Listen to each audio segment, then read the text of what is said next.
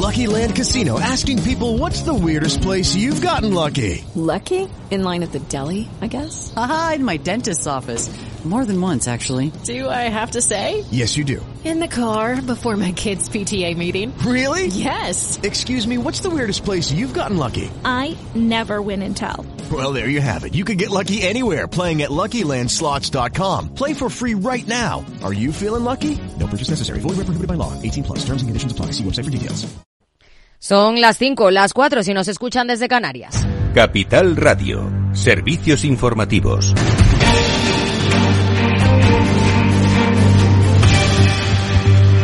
¿Qué tal? Muy buenas tardes. Los agricultores acuerdan una nueva reunión con el ministro de Agricultura, Luis Planas, para el próximo martes, después de un encuentro hoy en el que reconocen avances, aunque piden concreción. Pedro Barato, presidente de Asaja, avisa de que sin medidas concretas continuarán con las protestas. Que quede meridianamente claro que no se ha concretado lo que nosotros estamos demandando o lo que el Ministerio tiene que proponer. Por tanto, no ha habido concreción en esta materia. Si no hay soluciones, habrá movilización.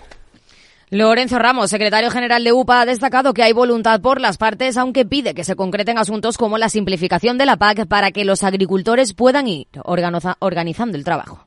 Yo creo que hay voluntad y creemos que además se están tocando los temas que nos interesa y que hemos, hemos contado esta mañana que vamos a plantear. Es importantísimo el tema de la simplificación de ayudas de la paz, que se conozca cuanto antes, porque los agricultores están haciendo ya los expedientes y los técnicos de nuestra organización están trabajando y tendrán que saber cómo le tienen que hacer las cosas a la gente, porque si no podemos cometer errores y hacerlo mal, ¿no? Entonces es necesario que todo lo que se vaya a aplicar en el 2024 se conozca cuanto antes.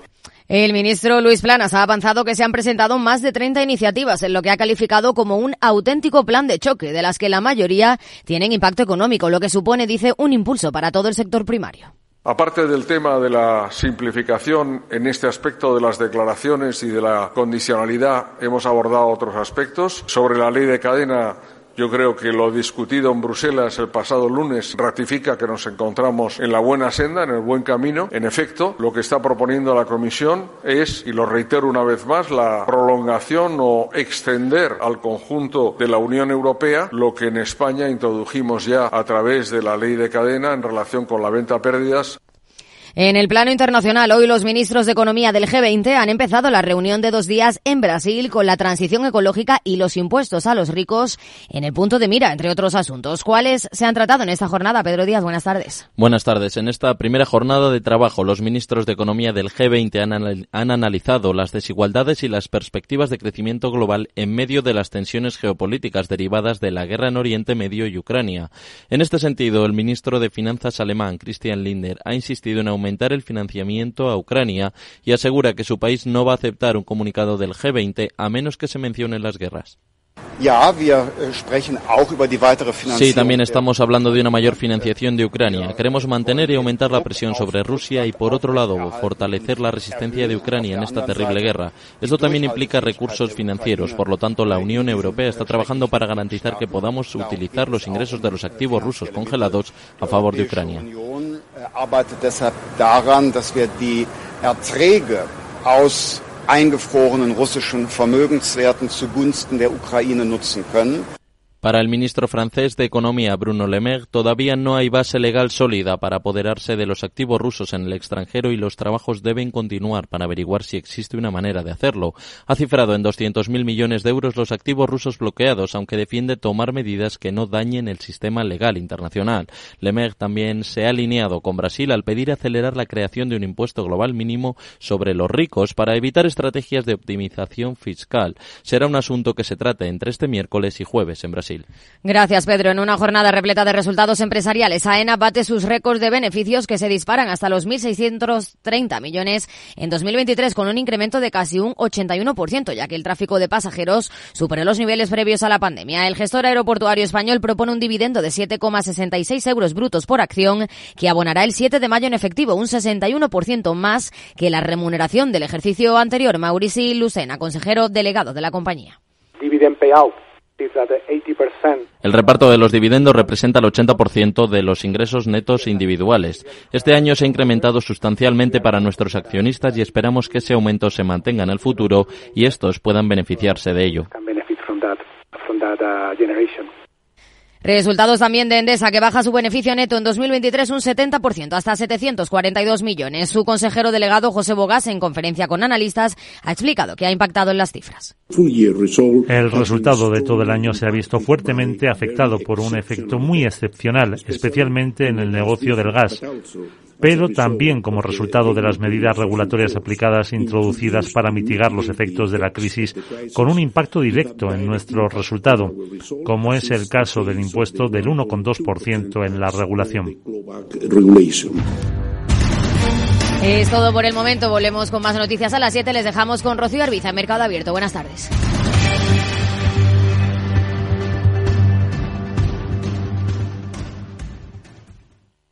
¿Estás completamente seguro de que la rentabilidad de tus planes de pensiones es la mejor que puedes obtener? Si tu gestor solo te ofrece los planes de su banco, estás perdiendo oportunidades y, lo que es peor, años de rentabilidad para ti. En Velaria Inversores estamos a tu servicio, no al del banco. Trabajamos con 180 planes de pensiones de las entidades más punteras de España y de ellos solo te ofrecemos los de mayores perspectivas de rentabilidad, sin ningún coste para ti. Si quieres más rentabilidad, visita velariainversores.com. Tardes de Radio y Economía. Mercado Abierto. Con Rocío Arbiza. Seis minutos sobre las cinco en punto de la tarde, sobre las cuatro si nos están escuchando desde Canarias. Comprobamos cómo están las cosas ahora mismo en las bolsas cuando queda menos de media hora para que termine la sesión aquí en las plazas europeas. Tenemos al IBEX con descensos de medio punto porcentual. En el resto de plazas europeas sigue solo en positivo el DAX Setra alemán, apenas con una subida del 0,24% y al otro lado del Atlántico pues tenemos caídas generalizadas, aunque en el caso del S&P 500 son muy discretas está prácticamente plano este indicador. ¿Cómo está la situación en el mercado de renta fija esta jornada? Pues tenemos a esta hora de la tarde al rendimiento del bono alemán a 10 años prácticamente plano en cotas del 2,45%. El estadounidense al mismo plazo está recortando algo su rendimiento hasta el 4,29%. Y en el mercado de divisas, la moneda única, el euro, se cambia ahora mismo frente al dólar en 10835 unidades. Redrive, el renting de usados de ALD Automotive, patrocina este espacio. Entra en aldautomotive.es y descubre todas las ventajas. Miramos ahora a España. La productividad de nuestro país ha caído un 7,3% en lo que llevamos de siglo, un dato que contrasta con países como Estados Unidos, donde el repunte en el mismo periodo es del 15%. Las cuestiones que subyacen, ¿qué factores lo explican?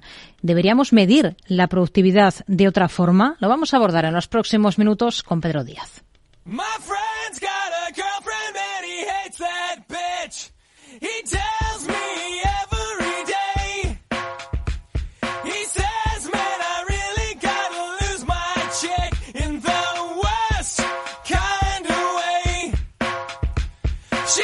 La productividad se ha convertido en el lastre de la economía española. Como un mantra emerge en cada conversación sobre el estado de la economía. Cada comparecencia de las autoridades de nuestro país gira alrededor de la dichosa productividad. De hecho, una de las grandes metas que se ha marcado el nuevo titular de la cartera de Economía, Carlos Cuerpo, es precisamente incrementar la productividad del tejido empresarial. Hay que seguir avanzando con medidas que pongan al ciudadano en el centro, avanzando hacia el pleno empleo, avanzando, por supuesto, hacia el aumento de la productividad, que es otro de los grandes retos de nuestra economía, con empresas más grandes, más productivas, más competitivas y que sean capaces de afrontar el reto de la transición energética y de la transformación digital, entre otras cosas apoyándonos en el nuevo Consejo Nacional de Productividad que crearemos en las próximas semanas y también en los 83.000 millones de créditos del plan de recuperación. La productividad viene a determinar, junto con otros factores, la competitividad del tejido empresarial.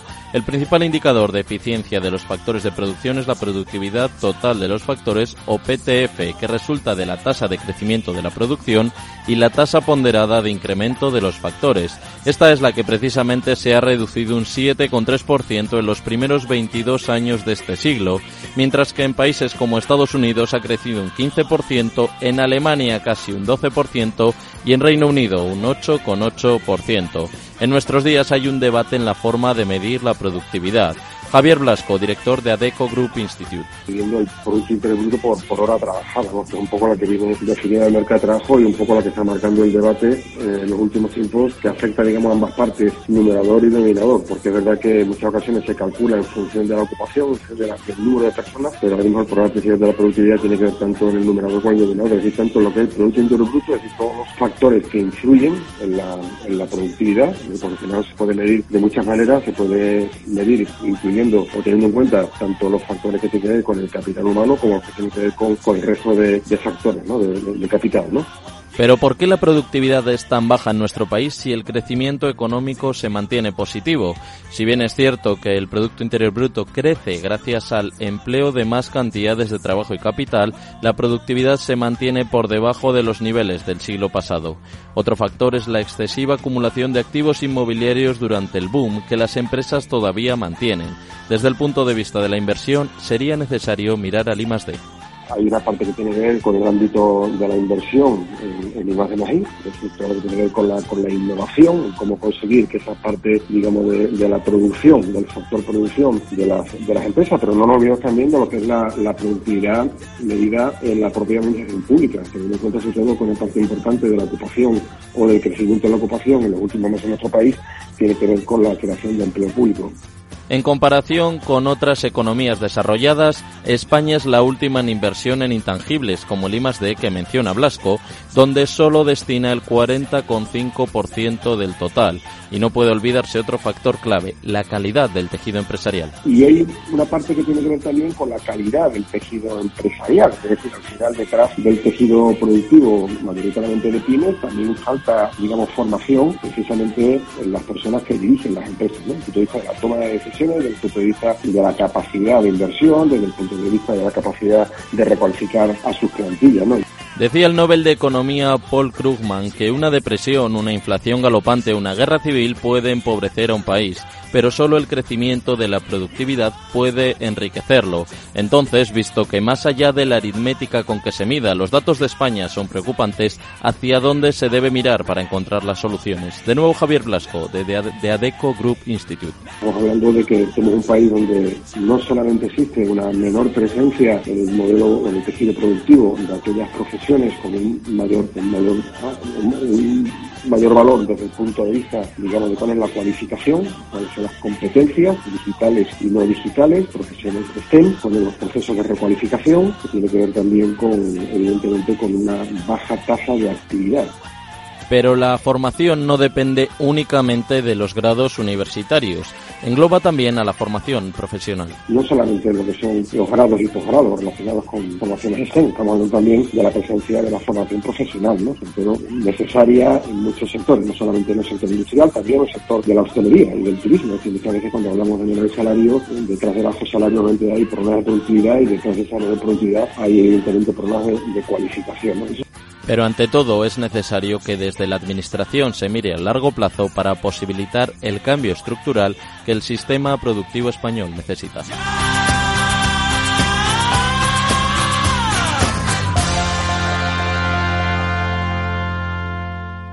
Redrive, el renting de usados de ALD Automotive, ha patrocinado este espacio. Entra en aldautomotive.es y descubre todas las ventajas. Productividad en España. A partir de ahora, ¿dónde ponemos el foco, Maite Gutiérrez? Hoy ponemos el foco en la posibilidad de crear un Fondo Nacional de Agua con el que paliar la falta de infraestructuras de gestión hidráulica en España. Naciones Unidas mira al agua como un componente vital para el progreso, un vector necesario para el avance socioeconómico de cualquier Estado. Pero, ¿en qué situación está el sector hidráulico y la gestión del agua en España? Según los expertos, nuestro país carece de la inversión y de las infraestructuras necesarias. Al menos eh, así lo destaca un estudio de la compañía Faxa, la Sociedad de Fomento Agrícola Castellonense, que pone sobre la mesa que nuestro país debe incorporar ya un ente regulador del ciclo urbano. José Claramonte, director general de FAXA. El sistema de gestión del agua será insostenible eh, si no cambiamos e invertimos en nuevas infraestructuras para el ciclo integral del agua o mejoramos eh, la eficiencia a través de la renovación de los activos actuales. Los números así lo muestran. España tiene una capacidad de embalse de 56.000 hectómetros cúbicos, lo que supone que en estos momentos el volumen del agua embalsada apenas llega al 50%. Además, el llamado estrés hídrico, es decir, la relación entre agua dulce extraída y la disponibilidad de recurso en España es del 42%. Nuestro país solo está por detrás de Malta y Bélgica un caso contrario al que, por ejemplo, encontramos en nuestro vecino Portugal, que está en el otro lado de la clasificación con un ratio del 12% de este estrés hídrico. ¿Por dónde podría pasar entonces la solución? La solución a la escasez del recurso vendrá por esa mejora en la eficiencia y por la inversión en recursos no convencionales, es decir, nuevas infraestructuras que eh, desarrollen o pongan a disposición la reutilización de, las aguas o la desalación de, agua de mar. Y Claramonte apunta a la creación de un Fondo Nacional del Agua, así como una estructura tarifaria única para todo el territorio español. Se trataría de un vehículo de inversión de colaboración público-privada que facilite la inversión de infraestructuras dentro de nuestras fronteras. El informe propone la creación de un Fondo Nacional de Agua que dé cobertura a estas, estas inversiones y además la creación o la nueva formulación de la estructura tarifaria de los eh, municipios, de los abastecimientos de los municipios, en la que se contemplen todos los costes de gestión del agua, desde la operación hasta las inversiones, incluso los eh, costes sociales o ambientales. El informe de FAXA aborda la gestión del agua a través de sus diferentes usos. El mayor porcentaje de consumo corresponde al sector agrario con el 80% y le sigue el doméstico con un 15,5%. Sin embargo, en el entorno urbano el estudio detecta una disminución en la disponibilidad del agua desde 2005. Por estas claves, entre otras, el estudio mira hacia una modificación tarifaria en todo el territorio español que recoja los costes de operación y la amortización de las inversiones, porque según Faxa, debemos mirar hacia un cambio de paradigma. Tenemos que cambiar el paradigma en la gestión del agua. Venimos históricamente de una cultura de que teníamos una España húmeda y una España seca y que teníamos agua, pero mal repartida, a cambiar a un nuevo paradigma de que no tenemos agua suficiente para todos. Lo que parece estar claro es que la gestión del agua española, tal y como la conocemos, debería dar un cambio si queremos garantizar su sostenibilidad.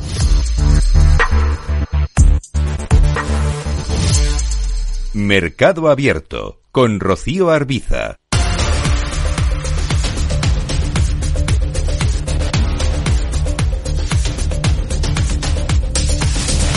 Hablamos ahora con Joaquín Robles, analista de XTV. Joaquín, ¿qué tal? Muy buenas tardes. ¿Qué tal, Rocío? Muy buenas tardes. Bueno, hemos tenido algunas referencias macro que hemos conocido en Estados Unidos, sobre todo a esa revisión del dato de PIB del cuarto trimestre de 2023, una décima a la baja. ¿Qué le ha parecido ese dato? Bueno, al final venía a cumplir ¿no? con el dato preliminar. Es verdad que ha caído tan solo una décima. Hemos visto otra vez cómo ese crecimiento ha estado impulsado eh, por el gasto de los consumidores, que avanzó un 3%, y de cara a las próximas publicaciones esperamos una desaceleración, pero sí que pensamos que es muy probable que Estados Unidos evite una recesión durante este año. Hmm. Mañana tenemos un dato importante que está esperando, de hecho, todo el mercado en estos últimos días, que es ese dato de PCE. ¿Qué expectativas son las que barajan ustedes? Bueno, las expectativas son las del mercado, que caiga hasta el 2,4%. Aquí lo que tenemos es que la inflación general en Estados Unidos parece que se ha estabilizado alrededor del 3%, puede que le cueste eh, bajar más de lo que se esperaba hasta el 2%, y bueno, un indicador para medir la inflación, que es muy seguido por la Fed, porque considera bueno, pues que representa eh, más la realidad para los consumidores de a pie y en el caso de que lo veamos acercarse o estabilizarse en el 2%, quién sabe si puede ser utilizado referencia por la Reserva Federal para empezar a bajar tipos Hmm. Aquí en el viejo continente la macro pasa por ese dato de confianza del consumidor que mejora hasta menos 15,5 puntos desde los menos 16,1 de mes anterior, mientras que el sentimiento económico de la eurozona se debilita en febrero hasta su cifra más, más débil, más floja en los últimos tres meses. ¿Qué valoración hace? Bueno, yo creo que la valoración es que eh, los altos tipos de interés están empezando a hacer mella. Esto en los Estados Unidos que venimos de crecer al 5% y al 3% durante los dos últimos trimestres. Aquí tenemos ya eh, al principal motor europeo que es Alemania en recesión y el resto de países pues poco a poco va viendo cómo se decida y eso claro, mella también en los sentimientos. Hmm. Hoy hemos escuchado al vicepresidente del Banco Central Europeo, Luis de Guindos, en una entrevista en Antena 3, insiste en que la institución ajustará el sentido de su política monetaria en función de los datos que vaya recibiendo, sin marcarse un calendario predeterminado. Nosotros somos dependientes de los datos, no somos dependientes de las fechas, ¿no?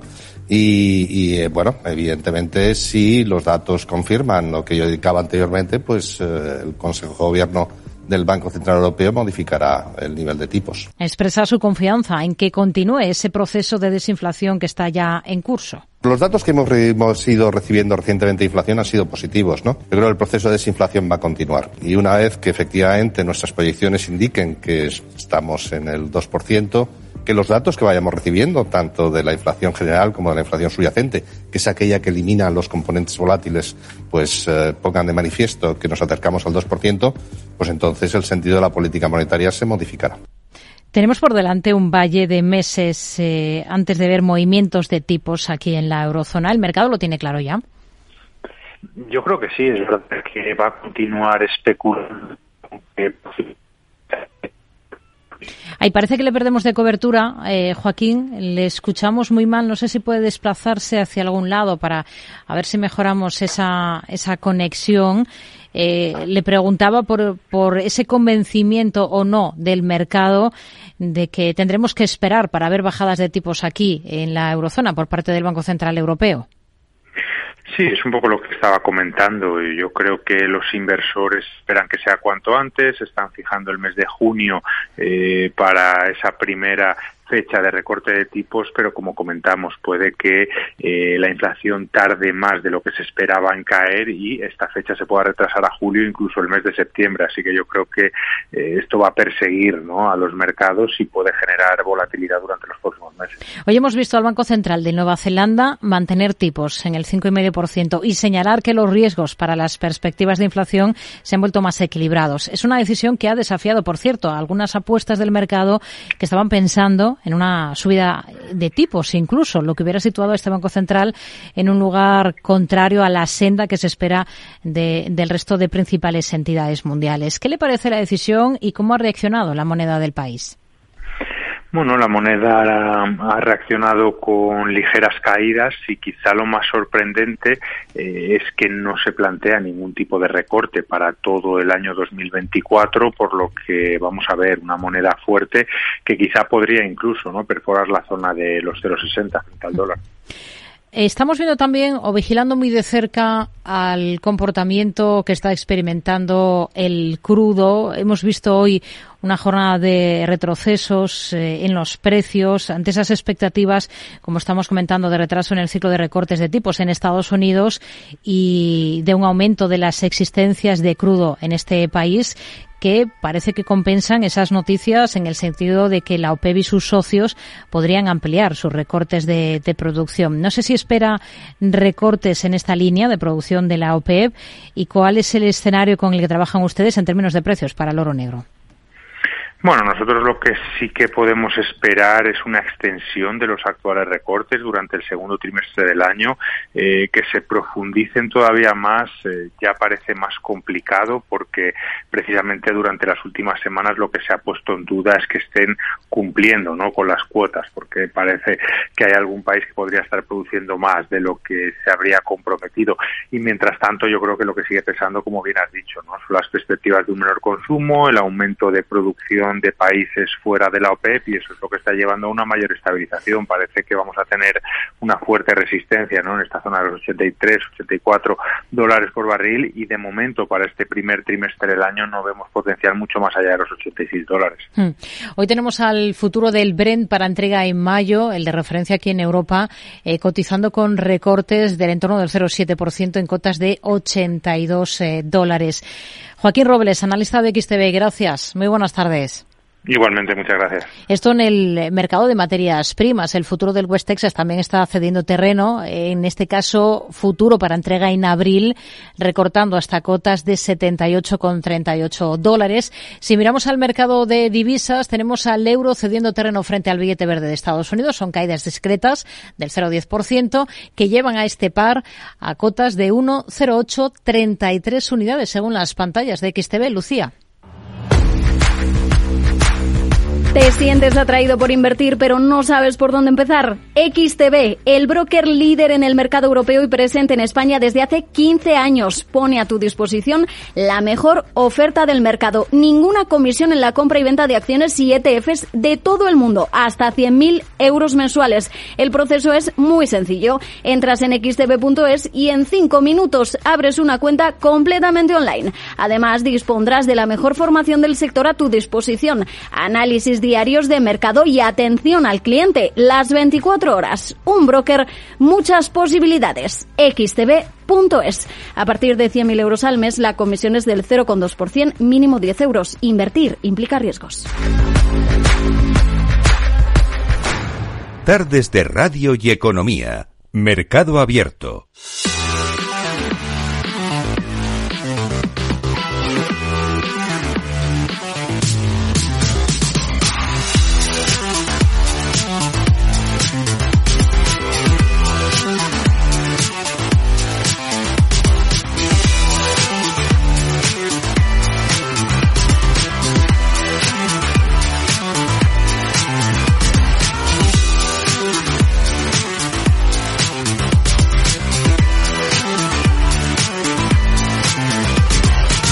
Miramos al mercado de deuda, al mercado de renta fija, de la mano de Javier Domínguez, analista de Auriga Bonos. Hola Javier, buenas tardes. Hola, buenas tardes. ¿Qué tal, Rocío? ¿Qué ha sido lo más interesante de la jornada? Pues que es una jornada bastante estable porque tenemos las rentabilidades, se mantienen de todos los bonos en, digo, las rentabilidades de los bonos de referencia, los 10 años, llevan toda la jornada prácticamente todos eh, más o menos estables porque tenemos que el bono eh, alemán está al 2,45 al 10 años y ha abierto al 10,44 y se está moviendo a lo largo del día pues en esos niveles. El bono español ha abierto al 3,34, lo tenemos al 3,33 con una prima de riesgo de 88 puntos básicos que está, está muy bien. El bono americano al 4,29 y así lleva toda la jornada. De manera que entonces eh, tenemos una sesión inusitadamente estable, ¿no? Teniendo en cuenta que, pues, que vienen cifras eh, dentro de nada y eh, eh, todo el tema del IPC mm, de la eurozona el viernes y que mañana va a ser un indicador del IPC de USA, pues de alguna forma está bastante tranquilo.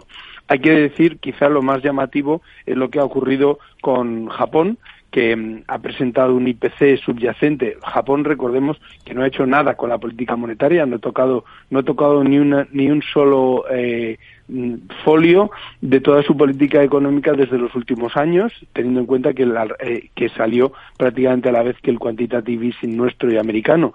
Y sin embargo, a pesar de no haberlo tocado en absoluto, hoy ha conseguido tener un IPC subyacente de enero del 2%. El anterior fue el 2,3 y ahora ya lo tiene el 2%, que es lo que desean todos los bancos centrales.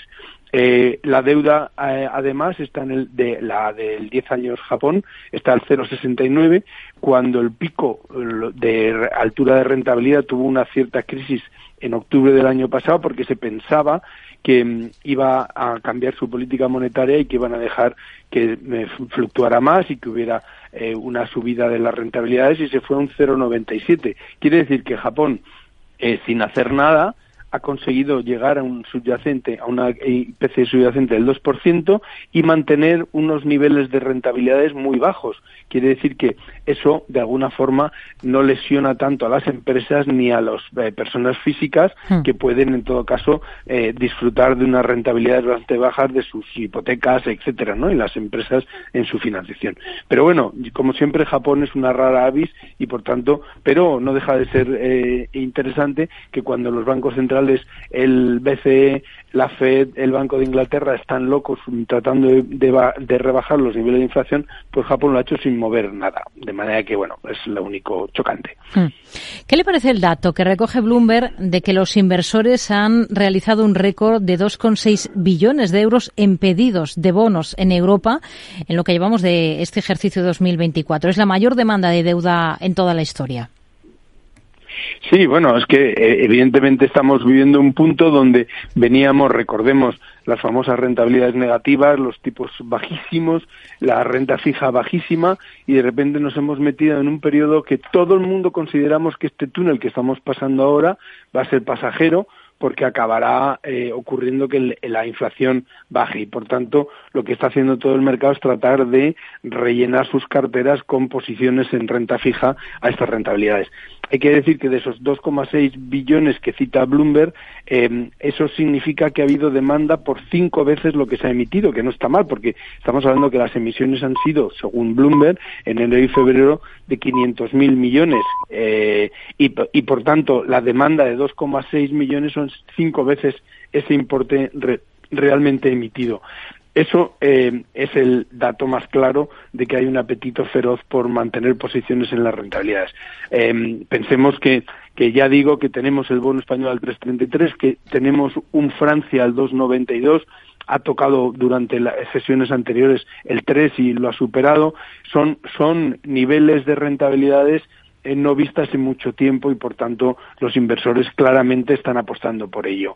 Em, eh, simultáneamente tenemos que la renta variable pues está siempre dando una de cal y una de arena, con lo cual lo que está tratando de hacer todos los inversores eh, institucionales del mundo es hacerse una buena provisión de rentabilidades eh, fundamentalmente a medio largo plazo. ¿eh? Estamos hablando de cinco años, diez años y un poquito más, que es donde la gente se posiciona más cómoda y obteniendo estas rentabilidades para dar eh, mayor salida a sus carteras. Hmm. Hoy tenemos muchas compañías que han presentado cuentas, que han presentado resultados del global del ejercicio 2023, entre ellas, por ejemplo, la eléctrica Endesa. ¿Tendría deuda de la compañía en cartera ahora? Sí, eh, Endesa además eh, le acaban de repasar el, el rating. Fitch en enero le, lo mantuvo en triple B más estable. Es verdad que Standard Poor's le rebajó en diciembre de triple B más a triple B eh, estable, lo cual significa que ambas, ambas dos les están calificando como grado de inversión. Es verdad que Endesa hoy ha presentado sus resultados, probablemente la rebaja que hizo Standard Poor's en diciembre es porque ya se conocía la noticia del laudo con Qatar por el precio del gas eh, que en su momento cifraron y que ascendía en aquel momento a unos 500 millones de euros que ha tenido, que son las que realmente han impactado. Bueno, digamos que en la cuenta de resultados que ha presentado hoy Endesa eh, ha habido un, un 70% de rebaja sobre el beneficio del año anterior. Sí que es verdad que se, ha situado en 740 millones, pero ha habido tres elementos muy importantes que han dañado esta cuenta de resultados y que la han llevado a perder un 70% respecto al otro año. Bueno, perder sino rebajar los, los beneficios. Por un lado, el laudo de Qatar, que ya digo que ha ascendido, ha, ha redundado en casi 400 millones de euros en la cuenta de resultados. Una reestructuración de la plantilla de unos 124 millones y el famoso impuestazo de Sánchez y compañía, que son 200 millones de euros. De manera que todo eso ha llevado que Endesa no está, no ha tenido el mejor ejercicio de los últimos tiempos. Pero a pesar de eso, ya digo que gana 742 millones y que Standard Poor's y Fitch, con este reconocimiento del triple B, reconocen que las condiciones de Endesa pueden pagar eh, principal intereses sin mayor problemas. Por tanto, las emisiones de Endesa, pues como siempre muy atractivas teniendo en cuenta que estamos hablando de un triple B. Hmm. Javier Domínguez, analista de aurigabonos.es. Gracias, muy buenas tardes. Muchas gracias, Rocío. Buenas tardes. Endesa, que por cierto ha solicitado la devolución de los 208 millones de euros que abonó el año pasado en concepto de gravamen temporal a la actividad no regulada de las grandes energéticas en España al impugnar las autoliquidaciones presentadas durante el pasado ejercicio. Endesa recuerda que, por cierto, este año tendrá que pagar más de 200 millones por el mismo concepto. Ya recurrió la propia normativa hace un año ante la Audiencia Nacional. Desde el punto de vista de la energética, esta prestación patrimonial que grava las ventas con un tipo del 1,2%, a excepción de los ingresos regulados y los procedentes de fuera de España, es contraria a la normativa europea y nacional. Vamos enseguida con el cierre de la sesión en el mercado español de renta variable. Para profesionales en edad de crecer, Capital Radio.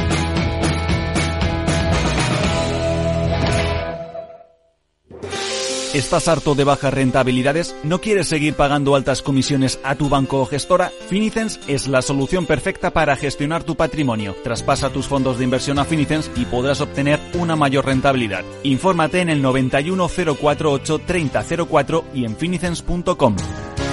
Finicens, especialistas en inversión indexada.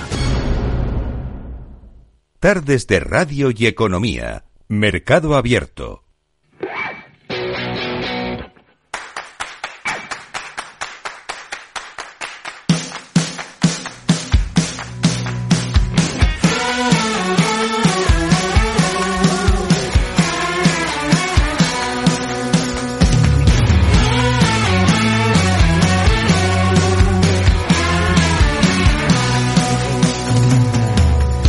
Carlos Ladero, analista de GPM, ¿qué tal? Muy buenas tardes. Bueno, hemos visto hoy muchos resultados que cotizar en la bolsa española, muchas compañías que han rendido cuentas esta jornada y al selectivo terminar pues eh, con números rojos, con descensos. No ha sido el caso, por ejemplo, de Indra, que ha sido el título más destacado en positivo durante toda la jornada después de presentar esa mejora del 20% en resultados, más de un 6% de alzas al cierre de la sesión. ¿Le han convencido las cuentas de Indra? Hombre, a, corto plazo me, convence, ¿no? Al fin y al cabo parece que empieza, empieza a despegar la compañía, ¿no? Eh, parece que la nueva gestión funciona y, bueno, los, los, los, resultados es cierto que, que bueno, están quizá lejos de tener un plan, un plan medianamente creíble a, a 3-5 años, pero bueno, de momento es un paso, ¿no? Hasta ahora hemos visto una situación en bastante complicada y parece que se empiezan a despejar dudas. Hmm. Tenemos a AENA también en el punto de mira. Ha cerrado la jornada en positivo. El gestor aeroportuario, su presidente y consejero delegado, Mauricio Lucena, ha defendido esa subida del 4,09% de las tarifas aeroportuarias este año. Entran en vigor esas nuevas tarifas el 1 de marzo, a pesar de los resultados récords logrados por la, la compañía en 2023. ¿Qué visión tiene ahora mismo para AENA? Pues bueno, pues la misma que para, para lo que es el sector aeroportuario, yo creo que, que, es un plan, ¿no? Yo creo que, después de la pandemia tocaron suelo, eh, se endeudaron, ahora parece que, se están recomponiendo como tú bien dices, ¿no? Están aplicando lo que es la subida de la inflación a, lo que sean los precios, lo cual es normal. Y bueno, pues parece que sobre todo le puede ir muy bien a ENA, ¿no? El crecimiento de Iberia como, como, como hub a nivel europeo y, bueno, pues la ampliación que se va a hacer, que, obviamente supone para ellos que, sea algo bueno, ¿no? A partir de ahí, por valoración, para mí sigue siendo ENA algo cara, ¿no? Pero, pero bueno, en cuanto a futuro, la verdad es que la compañía yo creo que tiene un futuro bastante prometedor. Escenario ahora para Endesa, después de presentar resultados. Hoy ha corregido la compañía. Yo creo con todas eléctricas, ¿no? Ya casi más que por resultados estamos un poco por regulación, ¿no? Eh, hemos visto que se están viendo muy penalizadas, ¿no? Por, por todo lo que es eh, el impuesto que tenemos que pagar solamente en España y las empresas españolas, ¿no? Eh, al Estado y, mientras eso no se corrija yo creo que vamos a estar penalizados respecto al resto de Europa y es lo que están viendo los, inversores extranjeros y también los locales, ¿no? Que quizás sea más rentable invertir en, en compañías eléctricas francesas o alemanas antes que hacerlo en españoles. Hmm. Hoy ha rebotado Robbie después del castigo que vivía en la última sesión, coincidiendo con su presentación de resultados. ¿Confía en el valor? uf, volatilidad, demasiada volatilidad, ¿no? Quizá en bien laboratorio, pero no es bueno, ¿no? Eh, yo creo que ha tenido muchos vaivenes y, quizá ahora mismo está en precio, ¿no? Que quizás es lo que nos puede asustar, ¿no? Si vemos un mercado alto y un valor en precio, pues quizás no sea el momento, ¿no?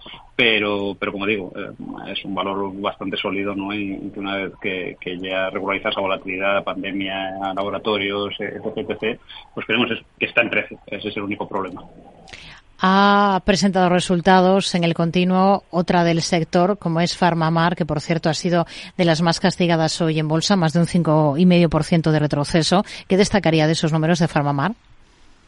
bueno, pues destacaría un poco, un poco, pasar un poco lo que Robbie, ¿no? Las cifras empiezan a adecuarse a lo que es la normalidad de, de, de Momentum, ¿no? Yo creo que estas compañías pues obviamente sus cuentas, ¿no? Al final tienen una facturación bastante alta en estos dos años anteriores, ¿vale? Y, bueno, pues poco a poco, pues lo que han ido es, buscando ese recurrente, ¿no? En, facturación, en el caso de, de Farmamar y de, Robbie pasa un poco lo mismo, ¿no? Creo que nos aproximamos ya a cifras medianamente normalizadas. Si no me elegir, eh, yo prefiero Robbie, obviamente, porque es una, compañía que, depende mucho menos ¿no? de medicamentos que están en estudio, pero, pero mm, no es nuestro core ahora mismo laboratorio, pero, pero sí que es cierto que, si tuviéramos que apostar por Robbie y Farmamar, pues tiene unas cuentas, yo creo que cuanto menos ya empezar a ser decentes.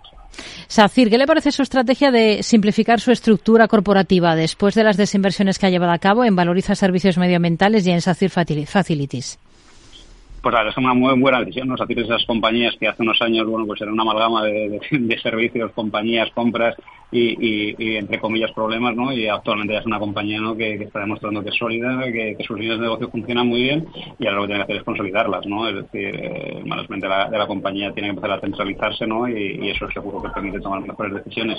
Con lo cual, como digo, Satir cada vez es más grupo, ¿no? Es algo más fuerte, más parecida, sin llegar, obviamente, a, los grandes, ¿no? A los APS o, ferroviales, con lo cual, pues, pues, la verdad es que es buena decisión y yo creo que es, que es el camino. Hmm. Ah, ahora al cierre del mercado estamos pendientes de los resultados de Solaria. ¿Qué espera?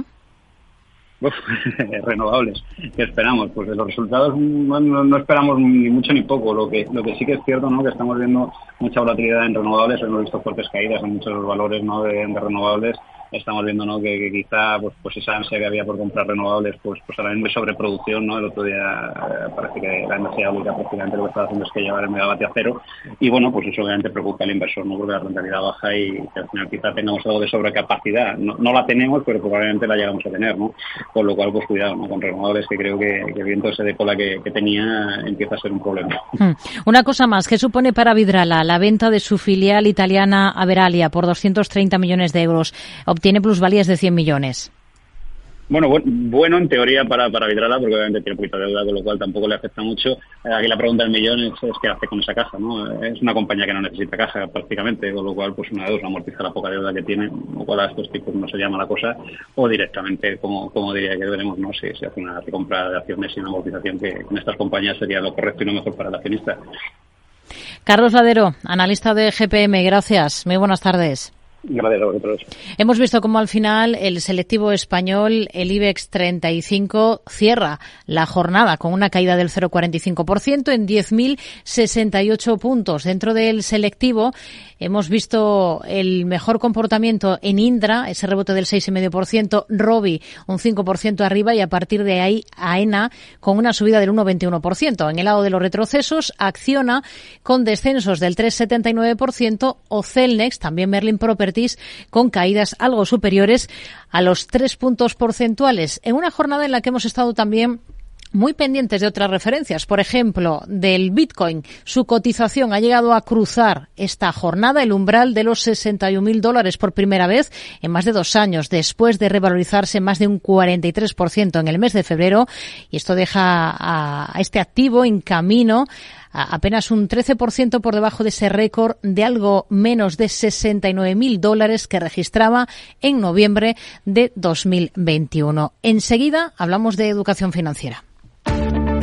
Si quieres adelantarte a los cambios económicos, digitales y empresariales, escucha After el programa de Capital Radio para profesionales, pymes y emprendedores que te ayudará a entender el momento presente y a tomar decisiones para el futuro inmediato.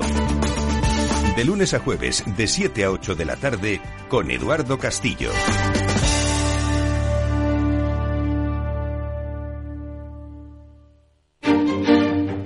Los viernes en Capital Radio, la salud protagonista. Valor Salud. Industria, pacientes, profesionales y directivos del sector. Investigación y todas las áreas del mundo de la salud y sanidad con los expertos y destacadas empresas. Valor Salud. Cada viernes a las 10 de la mañana, la salud protagonista con contenidos claves y un estilo propio. Valor Salud. Con Francisco García Cabello.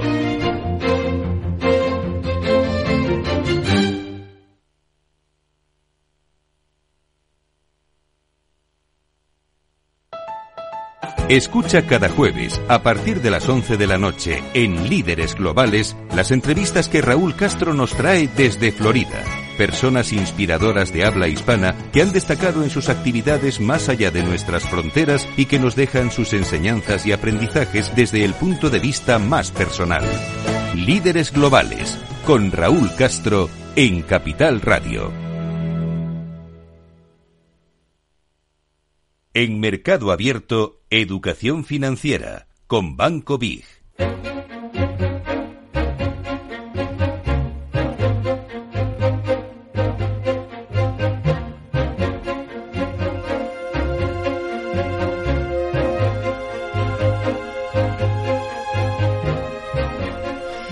Mejorar la educación financiera de los españoles es una de nuestras obsesiones, una firme intención de este programa de la mano de Banco Big. Cuanto más entendamos, más nos involucremos en aprender cuestiones económicas, eh, mejor nos podremos manejar a la hora de tomar decisiones. Hoy queremos aprender un poco más de operativa financiera con Borja de Castro, que es analista de mercados de Banco Big. Hola Borja, ¿qué tal? Muy buenas tardes. Bienvenido. Muy buenas tardes, Rocío. Bueno, nos proponemos hablar de coberturas, explicar cómo pueden hacerse qué ventajas nos pueden proporcionar, sobre qué activos puede ser más interesante hacer estas coberturas. Pero vamos a comenzar, si le parece, por los cimientos, que vamos a comenzar por definir y explicar primero qué son las coberturas.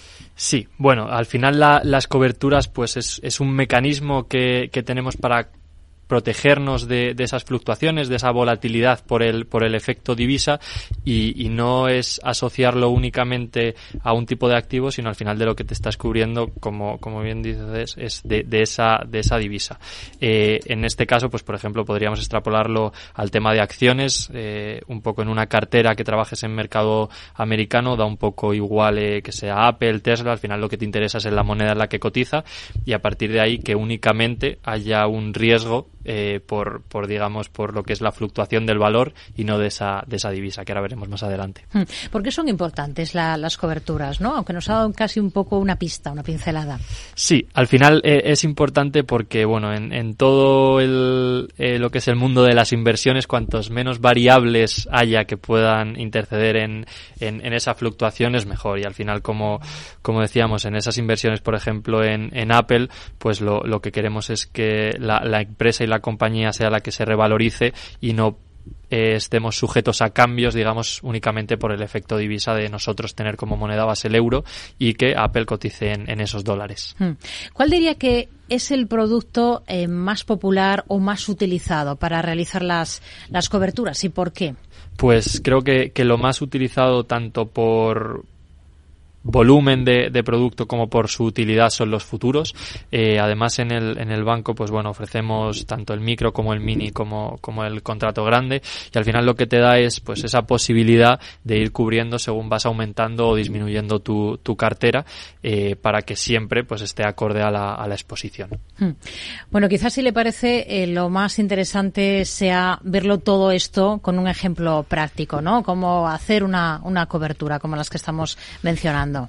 Efectivamente, eh, como, como tenemos también en, pantalla, pues bueno, para, para poder realizar esa cobertura, al final lo que tenemos es que medir eh, el riesgo, digamos, o la exposición que tenemos en esa divisa y comprar el par. En el caso, por ejemplo, del euro dólar, pues si tuviésemos una exposición en, en Apple de más o menos pues unos 20.000 dólares, lo que haríamos sería transformarlos a euros, comprarlos de tal manera que los dólares soportados y los dólares vendidos fuesen lo mismo para que esa fluctuación no, no interviniese y esperar únicamente lo que es la revalorización del activo por, por, precio de cotización.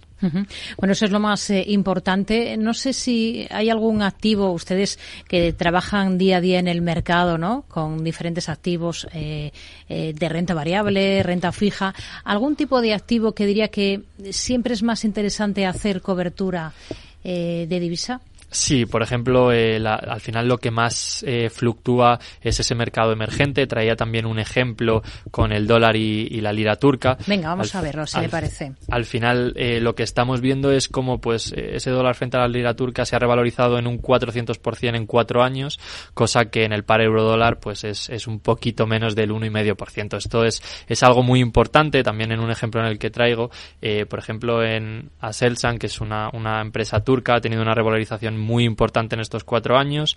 Si hubiésemos invertido en ella, por ejemplo, desde principios del 2020 hasta ahora, eh, pues hubiésemos sacado una revalorización muy importante si el tipo se hubiese mantenido eh, en ese 2020, que serían más o menos unos 77.000 mil dólares, cosa que por ese tipo de, de cambio, si no hiciésemos cobertura, únicamente hubiesen sido 15.000. O sea, el, efecto es importante y sobre todo en esas economías eh, emergentes que la volatilidad y la depreciación de sus divisas, sobre todo en, tipos de interés altos, como estamos viendo allí, es, grandísimo. Es pasar de, de ganar pues prácticamente 68.000 dólares a únicamente ganar 6.000. Hmm.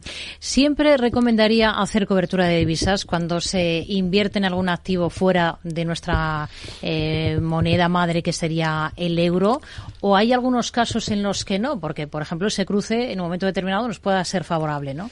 Claro, lo que, lo que pasa es que aquí eh, diferenciaría entre querer especular con, con, la divisa y únicamente ir a, esa cobertura. Si nuestro conocimiento y también eh, nuestro riesgo nos permite poder jugar un poco con, con esa eh, fluctuación podría ser pues una buena estrategia, pero si lo que queremos es, digamos, eh, una inversión más estable y una inversión únicamente buscando eh, esos activos, esas acciones que, que, funcionen y no estar expuesto a ese riesgo divisa, eh, lo suyo sería hacer, hacer la cobertura. Y en cuanto a mínimos, pues se suele hablar más o menos de los mil euros, el, el mínimo para que compense los, los costes, digamos, de la, de la cobertura con, con, hacerla, el riesgo que te expones.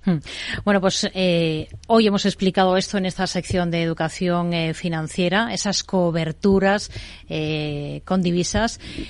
Borja de Castro, analista de mercados de Banco Big, ha sido un placer. Muy buenas tardes. El placer siempre es mío. Gracias.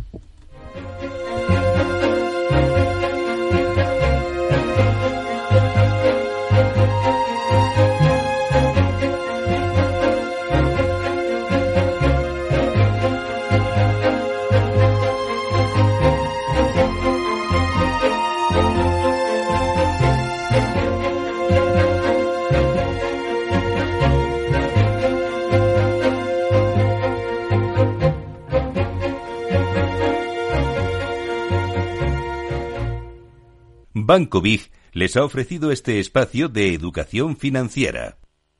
Hablamos de préstamos hipotecarios cuando se trata de temas relacionados con la financiación de una vivienda, pero se suele emplear también el término crédito hipotecario. ¿Es lo mismo? ¿Qué diferencia hay entre préstamo y crédito hipotecario? Lo vamos a abordar esta tarde en el programa con Miguel Ángel Bernal, que es socio del despacho patrimonial Bernal y Sanz Bujanda. ¿Qué tal? Muy buenas tardes. Muy buenas tardes, Rocía. ¿Qué tal? ¿Cómo estamos? Miguel Ángel, ¿estamos hablando de lo mismo? Bueno, a ver, si me permites, una pequeña aclaración. Mm, cuando hablamos de préstamo y crédito, vamos a quitar la palabra hipotecaria, porque son dos cosas diferentes. Un préstamo es una cantidad de dinero que yo pido a un banco, ¿de acuerdo? Por ejemplo, 1.500 euros para irme de vacaciones este, este verano, donde ponen a mi disposición los 1.500 euros y yo los voy a tener que devolver con unos intereses. Crédito, sin embargo, es yo eh, el banco me permite llegar hasta 1.500 euros, disponer de 1.500 euros, pero, pero yo no los voy a recibir, sino los voy a ir gastando hasta ese máximo de 1.500, ¿de acuerdo? Según lo vaya necesitando. Por lo tanto, normalmente el préstamo siempre hablamos de hipotecario. Por cierto, que es algo que mm, se confunde muchísimo, lo de préstamo y crédito hipotecario. ¿eh? Hmm. Eh, claro, em, si, le quitamos el apellido hipotecario nos queda clara esa diferencia, ¿no? El tema es cuando le ponemos ese apellido de hipotecario, que ahí no queda demasiado dibujado cuál es esa diferencia exacta entre préstamo y crédito hipotecario, ¿no? Cuando se usa para esto que hemos dicho al principio, para la compra de una vivienda, para la financiación de una vivienda. Exacto. Exacto. Vamos a ver, el préstamo hipotecario lo que es normalmente, no, normalmente no, eh, se hace para la compra de una vivienda o un activo inmobiliario, es decir, un, local comercial. Lo que se hace es, eh, se va a una entidad de crédito, normalmente banco, aunque hay otras entidades, y bueno, pues eh, con una tasación, etcétera, ¿no? Y cumpliendo una serie de requisitos, el banco nos va a dar nos va a dejar, no, la palabra nos da, nos va a dejar un dinero, normalmente está entre el 80-70% del valor de tasación, ¿de acuerdo? ¿Eh? Para que nosotros hagamos frente a esa compra. Habrá un 20, un 30% que tendrá, habrá que o bien lo tenemos nosotros o tendremos que buscarlo por, por otra parte. ¿eh? Eso es lo que llamamos los préstamos hipotecarios, no solamente para inmuebles, o sea, no, no para viviendas, sino para cualquier tipo de inmueble. Hmm. Em, entiendo que hay diferencias cuando se usa eh, para, para, la adquisición de, de una vivienda eh, en cuanto al pago de intereses, ¿no? entre una cosa y otra, préstamo y crédito. Sí, sí, sí, sí, sí. Hay una diferencia fundamental. Eh, que son los intereses, ¿de acuerdo? normalmente los préstamos hipotecarios tienen unos intereses bastante más bajos que eso que llamamos los préstamos al consumo, hmm. o lo que hace a un momento yo te decía, esas líneas de crédito. Por ejemplo, una línea de crédito, para, que, para, para ponerle un nombre, es una tarjeta de crédito, ¿eh? donde los tipos son del 20% o 19%. Y sin embargo, cuando hablamos de un préstamo hipotecario, normalmente podemos hablar de tipo fijo, podemos hablar de tipo variable, incluso podemos hacer una combinación de los dos, tipo fijo y tipo mixto. Y ahí suelen ser más baratos. Para que nos hagamos una idea, en este momento en el mercado a tipo fijo eh, puedo encontrar préstamos a tres, cuatro años o el 3-4%, ¿no? Eh, si hablo de tipo variable, pues a lo mejor es un Euribor 12 meses, que es la referencia normal, más un diferencial de 0,75 puntos. Es decir, si el Euribor en este momento es el 2,75, ¿eh? pues habría que sumarle ese 0,75. Otra gran diferencia que en el tipo fijo sé lo que voy a pagar siempre, no, no, no va a haber mm, cambio en las cuotas. Sin embargo, en las cuotas que yo pague, eh, como hay una revisión a Euribor 12 meses, cada año puede variar, que es lo que está ocurriendo, hmm. y algunas personas, desgraciadamente, se están llevando pues un gran susto con la subida de tipos que ha habido. Hmm. Em, hablando de préstamos hipotecarios, es bastante habitual que una persona que está hipotecada eh, cambie de entidad. Em, aquí, cuando uno tiene un crédito hipotecario, ya estamos hablando de otra cosa, ¿no? Si decide cambiar de banco y pretende que le aprueben una subrogación en otra entidad, aquí podría haber problemas, ¿no? O los hay, de hecho. A ver, eh, hay una ley que es la ley de contratos de créditos inmobiliarios en el cual a ti te permite perfectamente, me refiero a ti como a cualquiera de nuestros de, tus oyentes, no, mm. eh, cambiarla.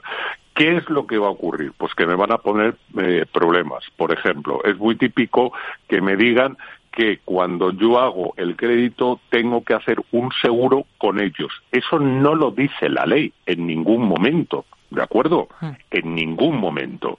Entonces, ¿puedo cambiar de, de un banco a otro? Sí, sin ningún problema. Eso sí, lo tengo que negociar y tengo que, que, que saber muy bien la ley para poder establecerlo.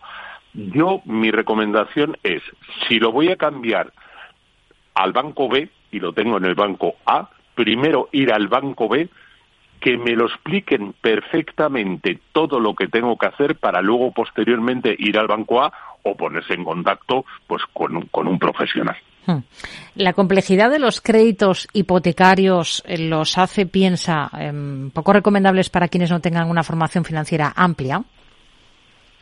A ver, eh, la, mm, eh, no es necesariamente una formación financiera amplia, pero sí unos conocimientos, ¿de acuerdo? Porque hay diferentes formas, perdón, hay diferentes formas eh, para amortizarlo y, por ejemplo, hay normalmente en España es lo que llamamos el método francés. ¿Qué es el método francés? El método francés es que las cuotas siempre son iguales. Lo que pasa es que durante el primer tercio, voy a pensar en un crédito a 30 años, los 10 primeros años lo que yo realmente estoy pagando son intereses, la mayor parte, no estoy amortizando cuotas. Ah. Del año 10 al año 20, prácticamente 50-50. 50%, de eso los intereses que pago, 50% la amortización. Y los últimos, mm, últimos 10 años, es decir, del 20 al 30, es donde realmente yo estoy amortizando ¿eh? aunque para pequeños eh, menos cantidad de intereses en ¿eh? la cuota es donde yo le estoy devolviendo el dinero al banco. Entonces es importante conocer todas estas cosas. Miguel Ángel Bernal socio del despacho patrimonial Bernal y Sanz Bujanda. Gracias. Muy buenas tardes. Nada un placer como siempre cualquier cosa que queráis. Aquí estamos vale muchas gracias. Mario que eso de que no te da tiempo a pillar el tren no te preocupes, que lo he mirado y hay un tren cada hora. Así que nada, salsero, duchita fría, cafetito para la resaca y ya te estás viniendo que está tu ahijao y toda su clase esperándote. Niños, saluda al Tito. ¡Tito! En Renfe tenemos la mayor frecuencia de trenes de este país. Nadie te da más. No todos los trenes son como Renfe. Renfe, tu tren. Inversión inmobiliaria acompaña al mercado inmobiliario en este nuevo ciclo. Todos los jueves de 10.30 a 13 horas, el inversor encontrará las claves para realizar su mejor inversión. La mañana de los jueves en Capital Radio tomamos el pulso al sector inmobiliario. Noticias, análisis de mercado y debates donde los protagonistas del sector podrán contar en primera persona los retos a los que se enfrenta el ladrillo. Inversión inmobiliaria pone la voz al sector inmobiliario. Aquí en Capital Radio. Descubre el lado más verde de la economía y las empresas en una nueva newsletter de Capital Radio. Todas las claves de la semana sobre ESG en un mismo sitio. Suscríbete en capitalradio.es a claves ESG y recibe los contenidos del lado más sostenible de las empresas.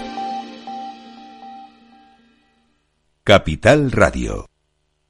Hey guys, it is Ryan. I'm not sure if you know this about me, but I'm a bit of a fun fanatic when I can. I like to work, but I like fun too. It's a thing. And now the truth is out there. I can tell you about my favorite place to have fun. Chumba Casino. They have hundreds of social casino style games to choose from with new games released each week. You can play for free anytime, anywhere and each day brings a new chance to collect daily bonuses. So join me in the fun. Sign up now at ChumbaCasino.com. No purchase necessary. BGW. Void were prohibited by law. See terms and conditions. 18 plus.